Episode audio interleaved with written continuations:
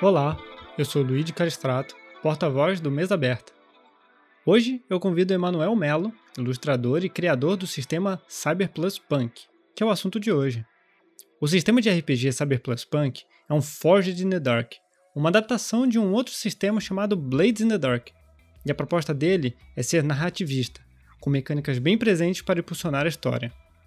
Falaremos nesse episódio sobre essas mecânicas e a diferença sobre o RPG tradicional, acertos, falhas e acertos parciais, mecânicas de descanso, pontos de vida e estresse, equipamentos, flashback e mais. Lembrando que isto é apenas uma outra opção que estamos dando, não estamos falando que é melhor ou pior, apenas uma nova forma de jogar RPG. Também achamos que é uma boa forma de iniciantes começarem no mundo de RPGs de mesa. Agradeço a vocês que estão escutando esse primeiro episódio e, por favor, puxe uma cadeira, pegue uma caneca e bem-vindo, porque a mesa está aberta.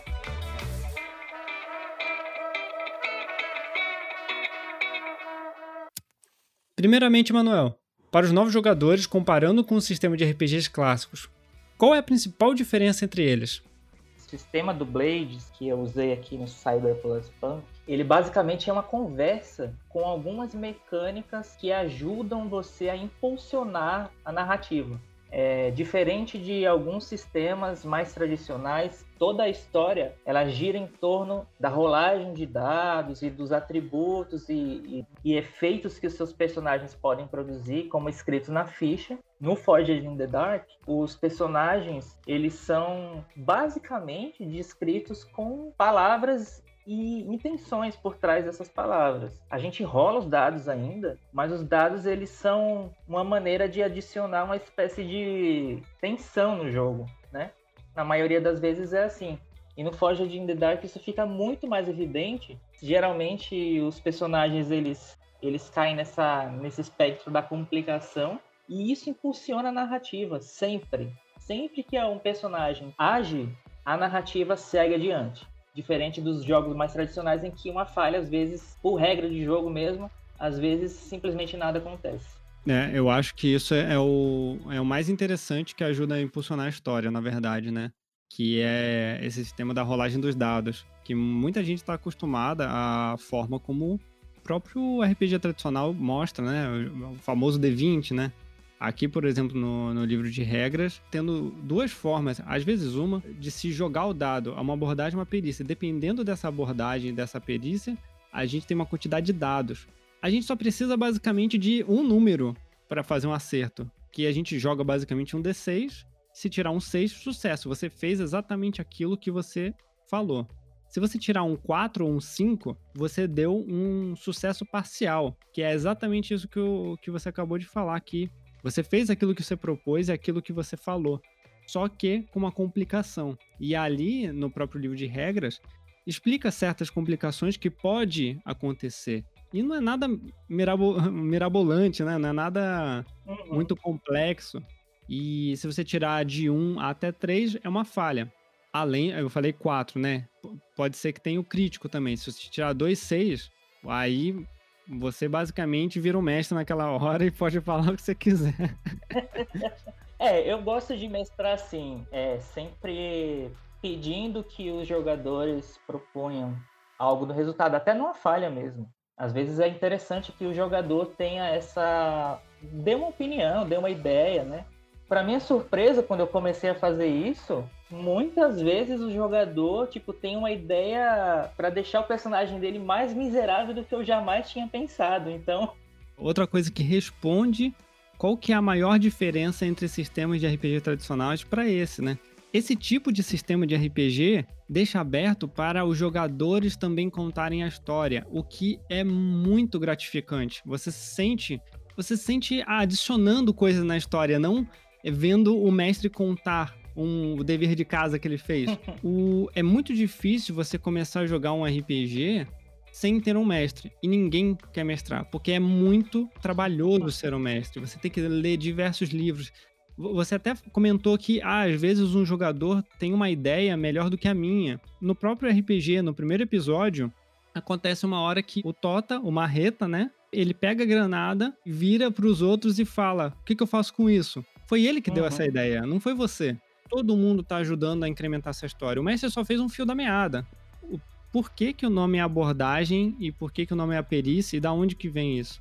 O personagem ele é formado um conjunto de quatro abordagens: é, agressão, esperteza, empatia e cautela. Elas representam a forma como aquele personagem está lidando com uma situação.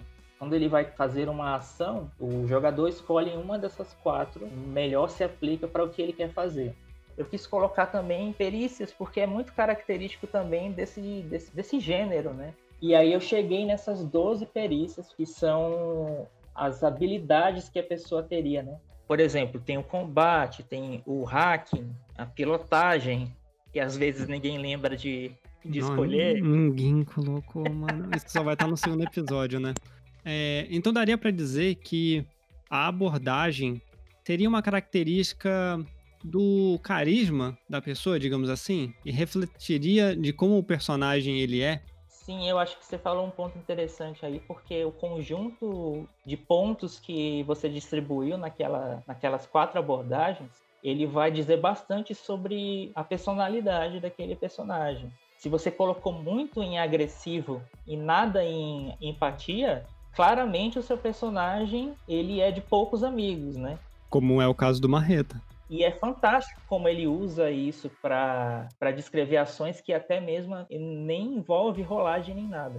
Então, da mesma forma que abordagens dá para levar como uma personalidade do personagem, a perícia é o ponto de experiência do, do jogador, que é o que, que ele acumulou durante a vida, qual que é a, a forma que ele entende bem do assunto. Isso, é onde ele, onde ele focou durante a carreira dele, onde ele focou mais. Seria como que, que cursos na vida você fez e quais Sim. faculdades você fez. Ou basicamente quais tretas você mais teve que lidar. E, e, deixa muito simples de se jogar, é muito fácil de se jogar. Uhum. A, no, a, nossa ficha de personagem foi criada em quê? Uma hora? Menos? Uma hora eu digo porque contou um dia anterior a gente escrevendo uma coisinha. Exato, só precisou que vocês tivessem uma ideia de quem vocês queriam jogar. Eu acho que essa é a parte que leva mais tempo, né? É, mas é isso, leva mais tempo pensando do que realmente escrevendo a ficha. Como do que realmente, exato, porque basicamente aplicam algumas pontuações e pronto, tá? Voltando um pouco para o assunto do, dos dados, eu acho que seria muito interessante. Quais são as consequências o que, que elas podem trazer na hora de uma rolagem? Isso, as consequências são na parcial, são só na falha? Quais são essas consequências que tem no livro que ajudam a poder seguir a história? O sistema ele deixa bem, bem claro uma listinha de ideias que vão desenvolver em consequências, né? Então, sempre que você tira uma falha ou um parcial, algumas dessas coisas podem acontecer. O que muda é a severidade daquilo. E essas consequências basicamente são é, efeito reduzido, quando o personagem alcança o que ele queria, mas não tanto, né? É, em termos de jogos mais tradicionais, digamos que assim, o personagem causaria um D10 de dano, mas o efeito reduzido faz com que ele cause só metade daquele dano. É, uma outra consequência que pode acontecer é dano, o personagem receber dano essa consequência, a gente que está mais acostumado com jogos mais tradicionais, é que a gente tem que procurar pesar bastante antes de usar, porque sempre é a primeira que a gente quer usar. É, e os personagens, isso é genial do sistema também. Os personagens, eles têm a, os jogadores, eles têm a escolha de tentar evitar esse dano, mesmo depois de eles terem sofrido a consequência, eles podem tentar resistir que é uma jogada que o personagem faz, na verdade, desde que ele tenha pontos de estresse para gastar, ele já resistiu. Você só joga para saber quanto de estresse aquilo vai te custar. Esse dano seria os pontos de vida que ele tem, mas não é bem pontos de vida. Não, é, não existe pontos de vida nesse sistema. Isso, são consequências físicas que vão te limitar de alguma forma. Então, se é um machucado que vai te dificultar a por exemplo, sai correndo. Um dano de nível 1. Seriam basicamente danos que não sente muito aquilo, né? Seja um tiro de raspão, que porra, sentir um tiro de raspão é foda, mas um cara que é um veterano, né? Já tá acostumado Exato. Àquilo. Pequenos inconvenientes que você facilmente consegue lidar com eles depois. Já se for um, um nível 2, já é um pouco mais complicado, porque ele já reduz a quantidade de dados que você joga. Já, tipo, quebra um osso, sabe? Uhum. O nível 3 de dano, ele te deixa incapacitado. O seu personagem vai. De repente ele ficou atordoado. Em filmes e séries, quando explode uma bomba perto do personagem, mas ele não é atingido diretamente, então ele fica no chão. E às vezes eles usam aquele efeito sonoro de que tá tudo meio. o som meio abafado. E você só vai conseguir agir se alguém te ajudar ou se você fizer um esforço a mais, que vai exigir estresse. O estresse dá para falar que é a estamina do personagem, ou como que ele tá em questão de é como se fosse a resistência do, do próprio isso, jogador. Isso. Só que o estresse, ele tem esse nome porque em vez de você ir reduzindo conforme você vai, você vai aumentando, você vai acumulando. E em certo momento, quando você atinge o máximo de estresse, você sobrecarrega. E aí você tem consequências por isso também.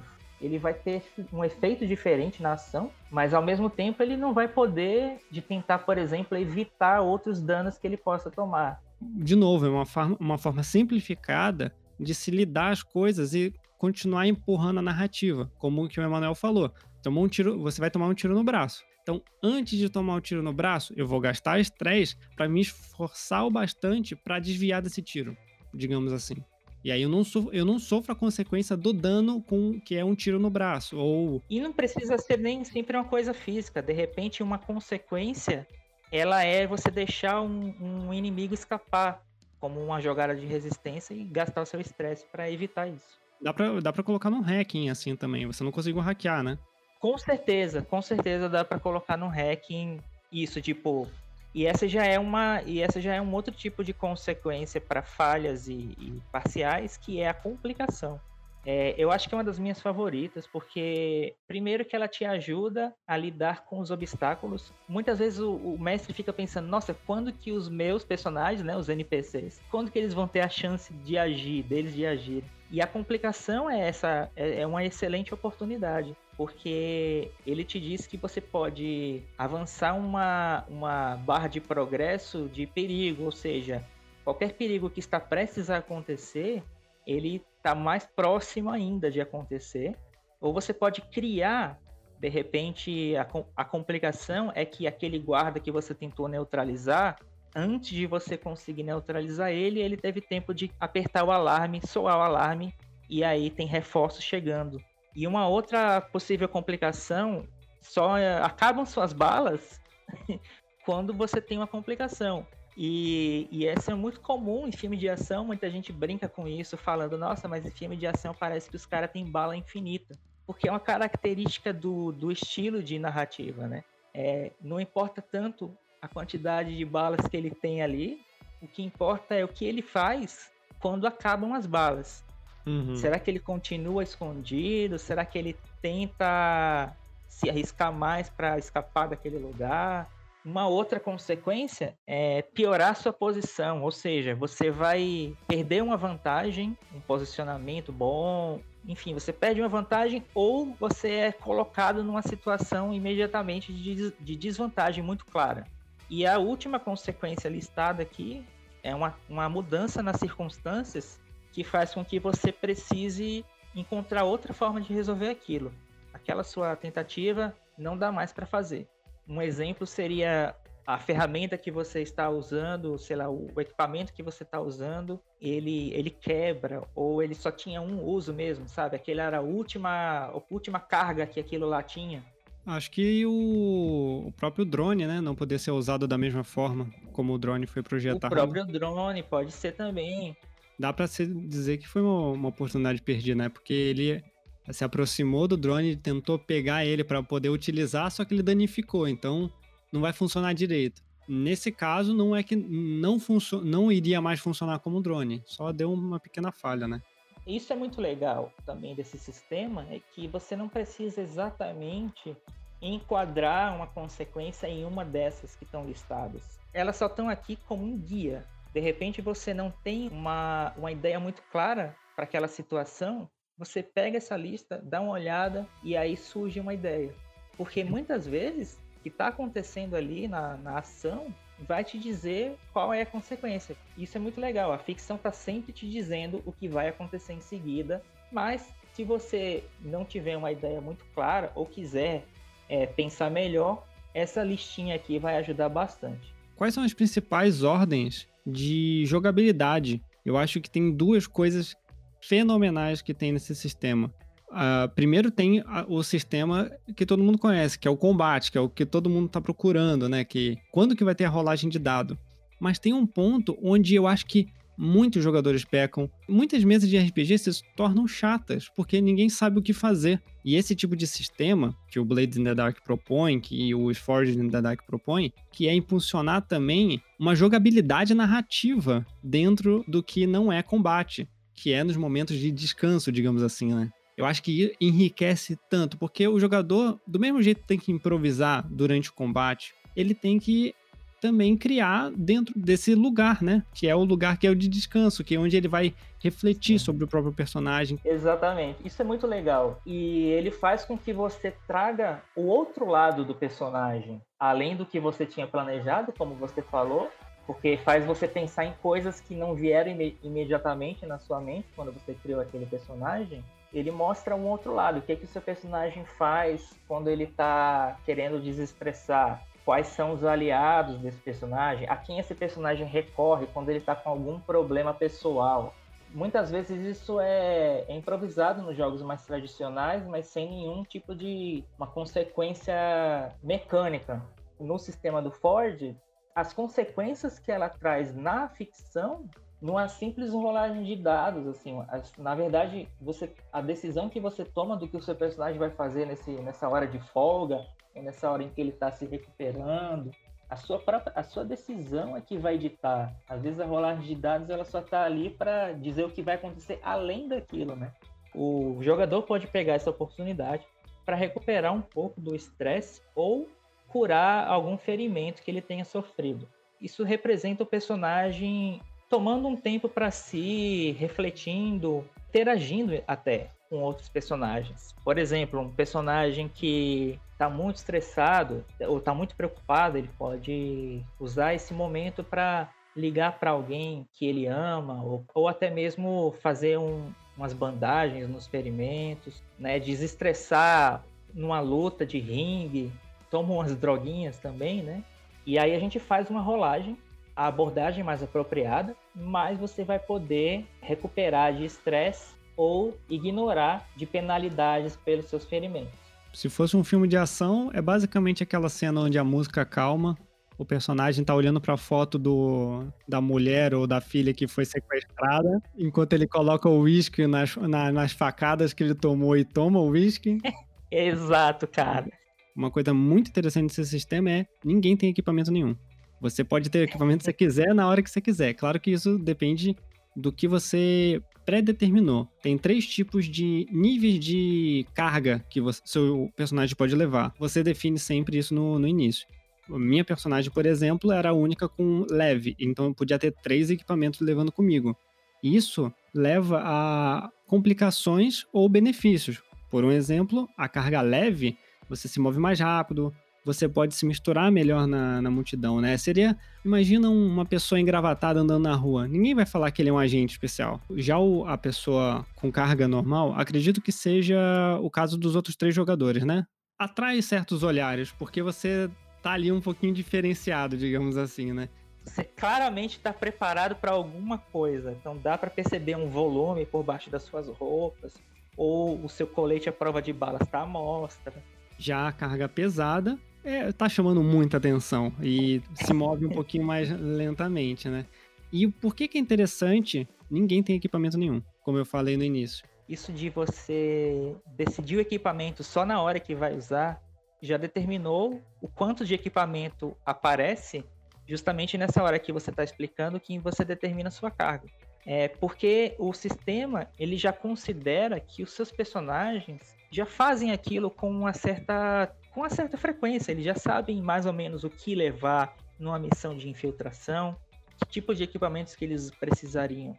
Quando o equipamento é marcado, você determinou que era aquilo que você tinha, por exemplo, embaixo do, do seu, do seu casacão lá.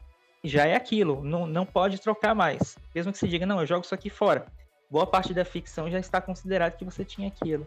O, eu acho que uma coisa muito interessante no Blades in the Dark, que tem no, nos Forged in the Dark, que é os relógios, né? Os famosos reloginhos do, do Blades. É, para exemplificar, no primeiro episódio, todos os inimigos eles não tinham pontos de vida, eles não tinham estresse. Eu acho que essa é a parte importante. Não tinha uma ficha, uhum. não tinha um livro do monstro.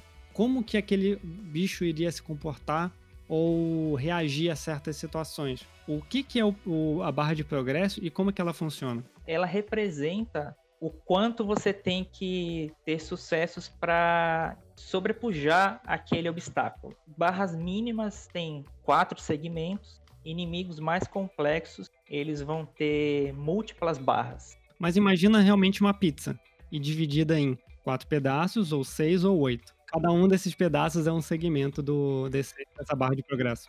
Então, assim, um, um inimigo mais fraco, ele vai ter só quatro segmentos. Um personagem, normalmente, com sucesso normal, causa dois progressos. Então, ele marca dois segmentos nessa, nessa barrinha. Um sucesso crítico poderia causar três. Se ele estiver usando um, um, item especial ou fazendo um push, ele causa até quatro. Um, personagem só, com um bom sucesso e gastando alguns recursos, ele pode lidar com uma pequena, uma pequena barricada, digamos assim, de inimigos. Ou se for um hacker, ele pode lidar com um sistema simples, sabe? É, um firewall simples. Inimigos ou obstáculos mais complexos, eles têm múltiplas barras, porque cada uma dessas barras vai representar um aspecto dele. Imagina aí um, um, um drone, daqueles drone bípedes bem, bem poderosos. Então ele teria uma barra de progresso para o sistema dele e uma outra barra de progresso para a parte física dele, a carcaça dele. Então a escolha fica para os jogadores de como eles vão enfrentar esse, esse obstáculo. Mas se for uma barra de progresso para algo que vai acontecer, e isso está também explicado no, no livro, ela vai funcionar mais ou menos como um, um timer. Se de repente soou um alarme e vão chegar reforços, se eles estão dentro de um complexo inimigo, os reforços chegariam bem rápido. Então seria uma barra de progresso de quatro segmentos. A barra de progresso ela tem esse duplo uso e ela tem na verdade mais de dois usos. Mas esses são os dois principais, ao meu ver, até agora, da forma como eu mestrei especificamente o Cyber Plus Punk, não necessariamente cada morte é um, um progresso. Cada, não é que cada inimigo é um segmento dessa. Não equivale, exato. E a outra, outra coisa, que eu acho que é a característica que dá individualidade, acho que essa é a melhor palavra, para cada personagem, que é o cyberware, que é muito muito focado nos jogos de Cyberpunk. Alô, Cyberpunk 2077. é, que é a individualidade de cada um sobre uma tecnologia, digamos assim, dentro do seu corpo. O, o, que, que, o que, que traz de benefício e malefício, se assim pode dizer, de ter um cyberware? No Cyber Plus Punk, eu quis deixar muito claro que existe uma diferença muito grande entre você comprar um cyberware e você ter um cyberware recalchutado, digamos assim que a maioria da, das pessoas precisa fazer nesse mundo. Então os ricos eles vão ter os melhores cyberwares, os de ponta, enquanto que os mais pobres, que é a maioria da população, é, eles vão precisar, eles vão ter que recorrer a algumas coisas. Por exemplo, eles vão ter que pegar um de segunda mão ou um equipamento roubado. E aí, por causa disso, tem alguém atrás deles parte de rolagem de dados ou na forma onde que o jogador vai utilizar esses próprios cyberware? Então, no sistema do Cyber Plus Punk, quando você precisa usar um cyberware, é, você faz um push, que você faz um esforço extra para agir. Significa que você está realmente precisando que aquilo funcione da melhor maneira possível. É, e o fato de você ter aquele cyberware é uma descrição muito simples. O cyberware também não tem uma estatística, né? Não tem dados nem números em si, mas ele tem uma descrição clara do que ele faz. É, se, é, se são, por exemplo, cyberpernas, o jogador determinou que elas são boas para correr. Então, quando ele precisar usar velocidade ou, ou mobilidade, ele pode usar aquele cyberware para adicionar um dado ou melhorar o, o efeito que ele vai ter na ação. Então, isso faz com que um personagem possa fazer feitos além da capacidade humana só por ele ter aquele cyberware. No jogo, você tem um cyberware de graça, entre aspas, né? E aí você diz como você conquistou aquele cyberware. E ele funciona normalmente. É, dentro das limitações desse sistema em que você tem que se esforçar, claro. Mas se você quiser ter mais de um, ou se você quiser que aquele cyberware faça mais coisas além da função principal, aí você vai ter que lidar com certos poréns. É, uma dessas complicações que podem vir junto com o cyberware é que ele seja bugado. E aí o que isso significa? Quando você vai usar esse cyberware, você adiciona um dado que a gente chama do dado do glitch. Ele conta como os seus dados normais, mas se ele tirar um, dois ou três, acontece uma consequência que vai ter a ver com a ficção e com o cyberware que você está usando. Essa consequência pode ser resistida normalmente. De repente, o seu cyberolho ele não ele não é novo, ele já está bem acabado, já não funciona muito bem. Então, ele te dá um choque e te causa algum tipo de distração. Ou ele emite uma luz que chama atenção e delata a, sua posição para o inimigo. E isso acontece primeiro no, no, primeiro episódio, nos primeiros momentos com o próprio PI, né?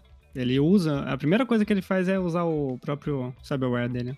O, um personagem que também tem, nessa jogatina, que também tem um glitch legal, é o Marreta.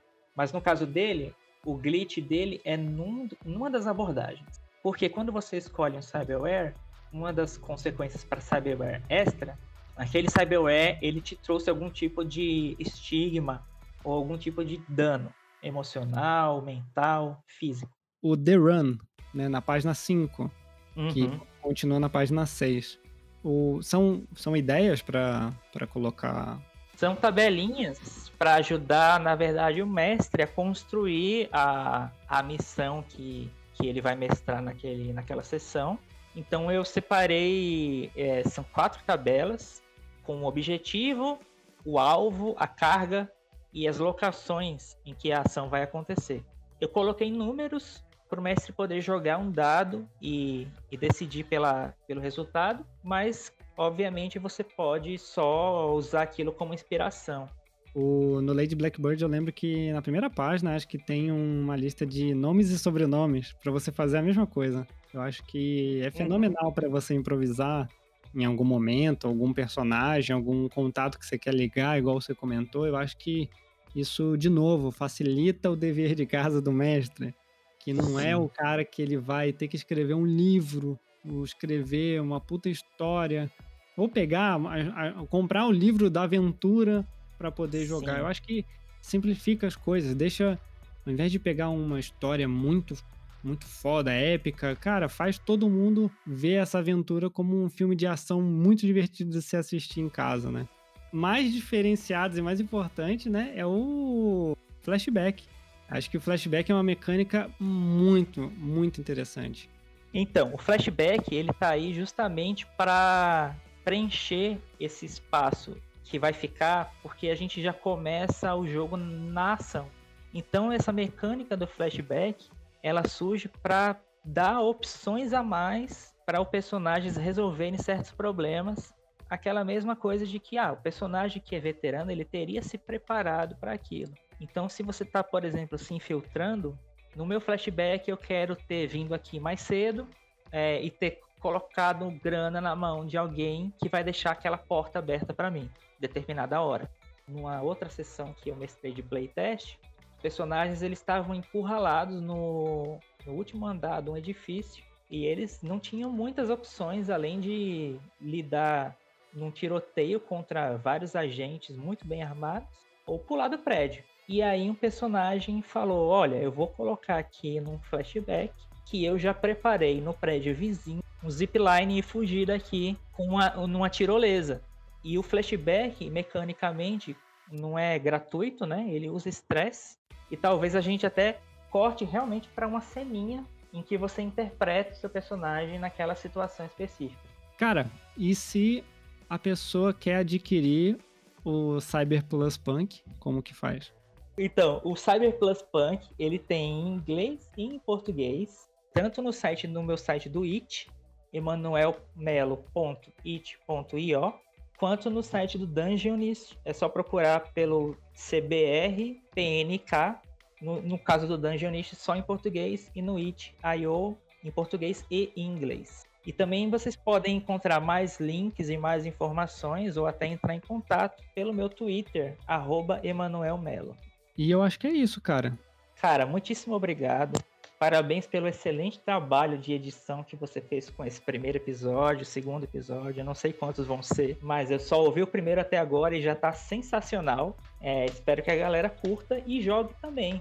É, essa, essa é a intenção, na verdade, né, cara? Porque eu acho que a maior dificuldade das pessoas a adentrar uma mesa são essas barreiras e são uma abordagem, essa é uma abordagem diferente, não é melhor nem pior. A gente gosta, a gente tá propondo e a gente não vê muita gente fazendo sobre, né?